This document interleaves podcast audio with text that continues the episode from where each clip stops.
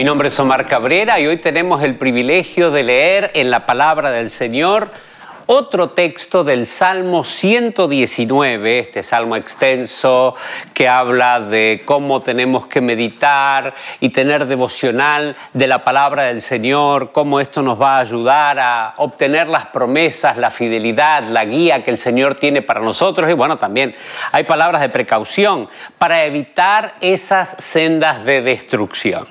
También vamos a ir a Ezequiel 28 y 29, donde hay mensajes para el rey de Tiro, para, el, para Sidón, un mensaje para Egipto, la promesa de la restauración de Israel y cómo Nabucodonosor conquistaría Egipto.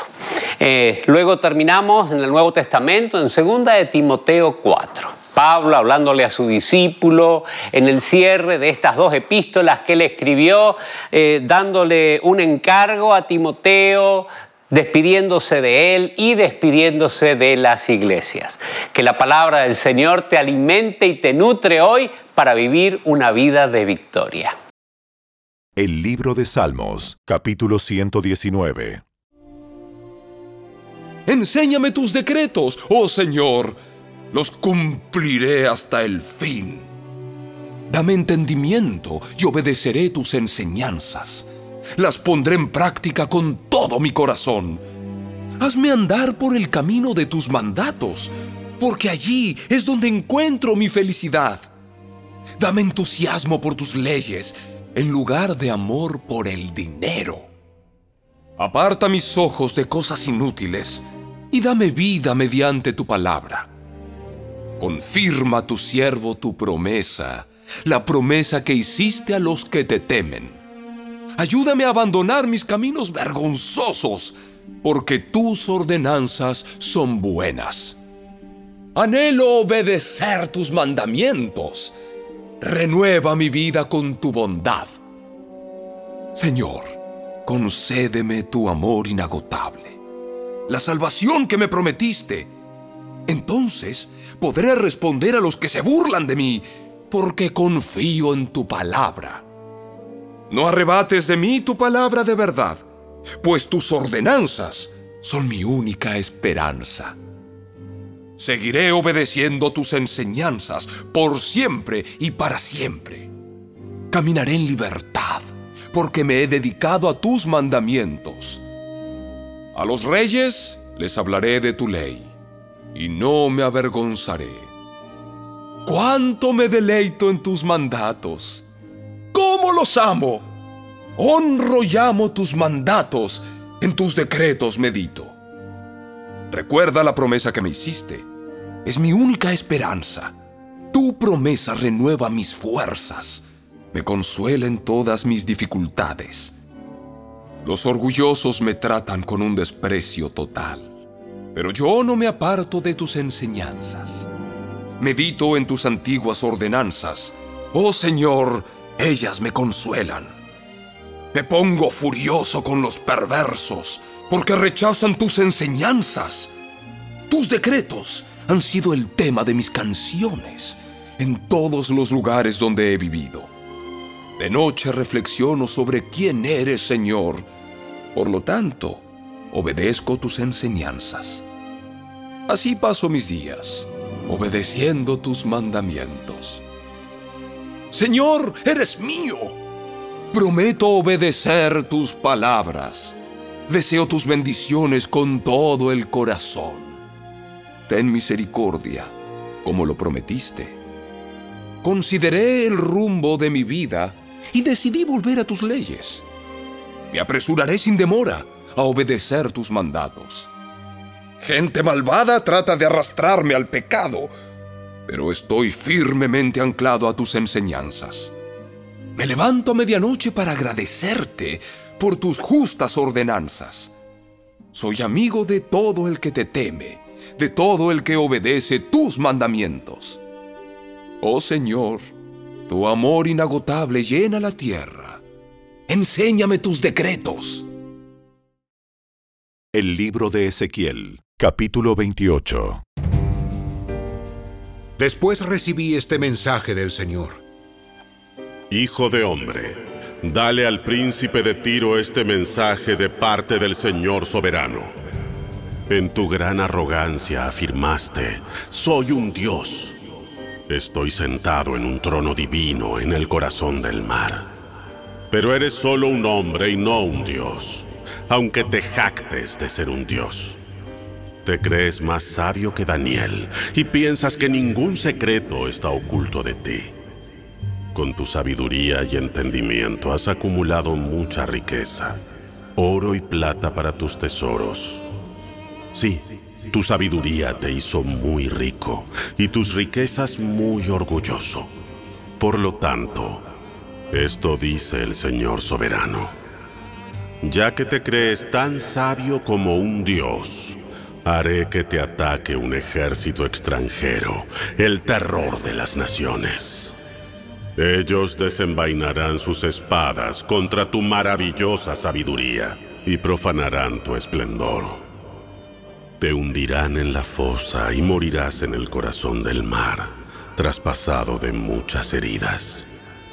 ¿Te jactarás entonces diciendo, soy un dios frente a tus asesinos? Para ellos no serás un dios, sino un simple hombre. Morirás como un pagano en manos de extranjeros. Yo, el Señor soberano, he hablado. Luego recibí otro mensaje más del Señor. Hijo de hombre, entona este canto fúnebre para el rey de Tiro. Dale este mensaje de parte del Señor soberano. Tú eras el modelo de la perfección, lleno de sabiduría y de exquisita belleza. Estabas en el Edén, el jardín de Dios. Tenías la ropa adornada con toda clase de piedras preciosas. Cornalina rojiza, peridoto verde pálido, adularia blanca, berilo azul y verde, ónice, jaspe verde, lapislázuli, turquesa y esmeralda todas talladas especialmente para ti e incrustadas en el oro más puro. Te las dieron el día en que fuiste creado. Yo te ordené y te ungí como poderoso ángel guardián. Tenías acceso al monte santo de Dios y caminabas entre las piedras de fuego. Eras intachable en todo lo que hacías, desde el día en que fuiste creado hasta el día en que se encontró maldad en ti. Tu abundante comercio te llevó a la violencia y pecaste. Entonces te expulsé en deshonra de la montaña de Dios. Te eché, guardián poderoso, del lugar que tenías entre las piedras de fuego. Tu corazón se llenó de orgullo debido a tu gran belleza. Tu sabiduría se corrompió a causa de tu amor por el esplendor. Entonces te arrojé al suelo y te expuse a la mirada curiosa de los reyes. Profanaste tus santuarios con tus muchos pecados y tu comercio deshonesto.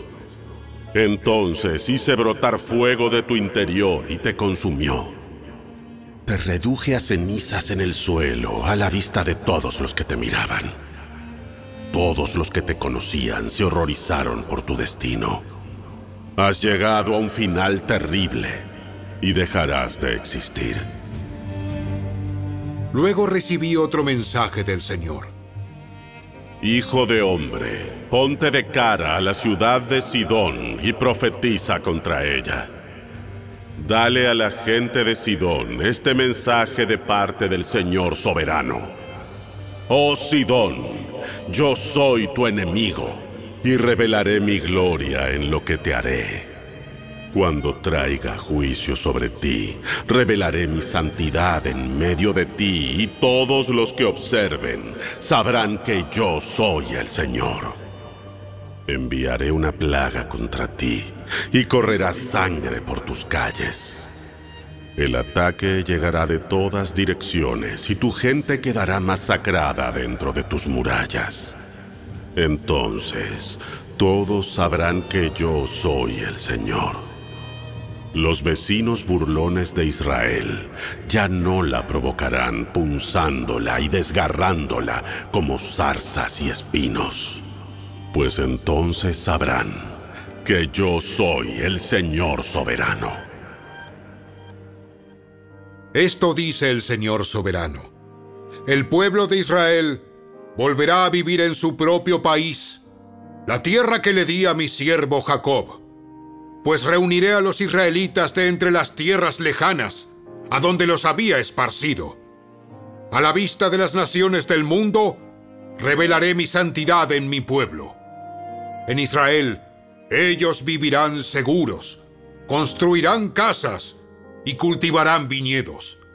Y cuando yo castigue a las naciones vecinas que los trataron con desprecio, ellos sabrán que yo soy el Señor, su Dios.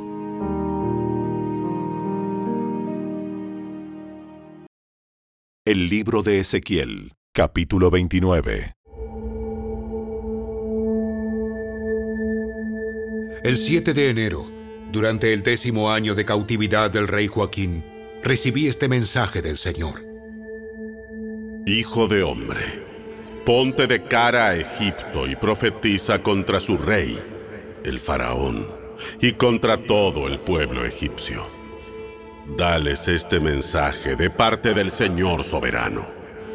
Yo soy tu enemigo, oh faraón, rey de Egipto monstruo enorme que acechas en las corrientes del Nilo. Pues has dicho, el Nilo es mío, lo hice para mí. Te pondré garfios en las mandíbulas y te arrastraré hasta tierra firme con peces pegados a tus escamas. Te dejaré a ti y a tus peces abandonados en el desierto para que mueran. Quedarás sin sepultura tirado en campo abierto pues te daré como comida a los animales salvajes y a las aves. Todos los habitantes de Egipto sabrán que yo soy el Señor, pues para Israel no fuiste más que una vara de juncos. Cuando Israel se apoyó en ti, te astillaste y te rompiste y te clavaste en su axila. Cuando Israel dejó caer su peso sobre ti, te quebraste y sus piernas le fallaron. Por lo tanto, esto dice el Señor soberano. Oh Egipto, enviaré un ejército contra ti y destruiré tanto a la gente como a los animales.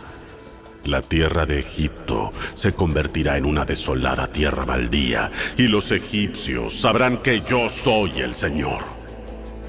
Debido a que dijiste, el Nilo es mío, yo lo hice. Ahora soy enemigo tuyo y de tu río. Haré de Egipto una tierra totalmente desolada y baldía, desde Migdol hasta Asuán, y tan al sur como la frontera con Etiopía.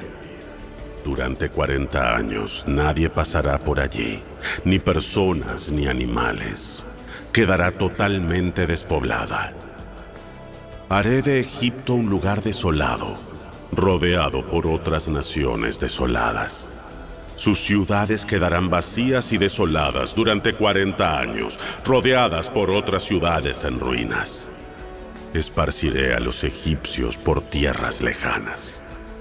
Esto también dice el Señor soberano Pasados los 40 años, traeré a los egipcios nuevamente a su patria de entre las naciones donde fueron esparcidos. Restauraré la prosperidad de Egipto y haré volver a sus habitantes a la tierra de Patros, en el sur de Egipto, de donde provenían. Sin embargo, Egipto seguirá siendo un reino menor y sin importancia será la más insignificante de todas las naciones y nunca volverá a destacarse por encima de las naciones vecinas. Entonces Israel ya no tendrá la tentación de confiar en la ayuda de Egipto. Egipto quedará tan devastado que servirá para recordarle a Israel la magnitud del pecado que cometió al haber confiado en Egipto en tiempos pasados. Entonces, Israel sabrá que yo soy el Señor soberano. El 26 de abril, el primer día del año nuevo, Durante el año 27 de cautividad del rey Joaquín, recibí este mensaje del Señor. Hijo de hombre, el ejército del rey Nabucodonosor de Babilonia combatió tan ferozmente contra Tiro que los guerreros quedaron con la cabeza calva y los hombros llagados y ampollados. Pero ni Nabucodonosor ni su ejército recibieron botín en recompensa por todo su esfuerzo. Por lo tanto, esto dice el Señor soberano. Le entregaré el territorio de Egipto a Nabucodonosor, rey de Babilonia se llevará la riqueza de Egipto, saqueando todo lo que haya para poder pagarle a su ejército. Así es. Le he entregado la tierra de Egipto como recompensa por su esfuerzo, dice el Señor soberano, porque trabajaba para mí cuando destruyó a Tiro. Llegará el día cuando haré revivir la antigua gloria de Israel, y por fin Ezequiel, respetarán tus palabras. Entonces sabrán que yo soy el Señor. La segunda carta del apóstol Pablo a Timoteo, capítulo 4. En presencia de Dios y de Cristo Jesús, quien un día juzgará a los vivos y a los muertos cuando venga para establecer su reino te pido encarecidamente, predica la palabra de Dios. Mantente preparado, sea o no el tiempo oportuno. Corrige, reprende y anima a tu gente con paciencia y buena enseñanza. Llegará el tiempo en que la gente no escuchará más la sólida y sana enseñanza seguirán sus propios deseos y buscarán maestros que les digan lo que sus oídos se mueren por oír. Rechazarán la verdad e irán tras los mitos. Pero tú debes mantener la mente clara en toda situación. No tengas miedo de sufrir por el Señor. Ocúpate en decirles a otros la buena noticia y lleva a cabo todo el ministerio que Dios te dio. En cuanto a mí, mi vida ya fue derramada como una ofrenda a Dios. Se acerca el tiempo de mi muerte. He peleado la buena batalla. He terminado la carrera y he permanecido fiel. Ahora me espera el premio, la corona de justicia que el Señor, el juez justo, me dará el día de su regreso. Y el premio no es solo para mí, sino para todos los que esperan con anhelo su venida.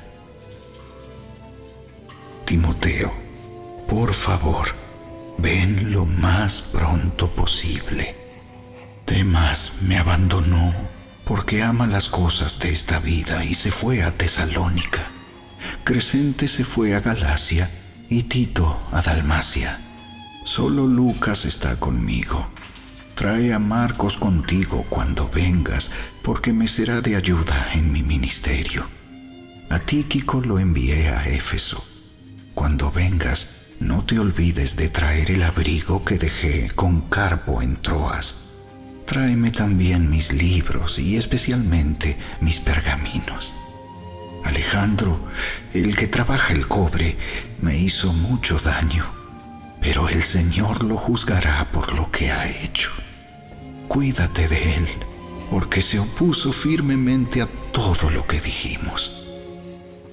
La primera vez que fui llevado ante el juez, nadie me acompañó. Todos me abandonaron que no se lo tomen en cuenta. Pero el Señor estuvo a mi lado y me dio fuerzas a fin de que yo pudiera predicar la buena noticia en toda su plenitud, para que todos los gentiles la oyeran. Y Él me libró de una muerte segura. Así es. Y el Señor me librará de todo ataque maligno y me llevará a salvo a su reino celestial. A sea toda la gloria por siempre y para siempre. Amén. Dales mis saludos a Priscila y a Aquila y a los que viven en la casa de Onesíforo. Erasto se quedó en Corinto y a Trófimo lo dejé enfermo en Mileto. Haz todo lo posible por llegar aquí antes del invierno. Eubulo te envía saludos, al igual que Pudente, Lino, Claudia y todos los hermanos. Que el Señor esté con tu espíritu y que su gracia sea con todos ustedes.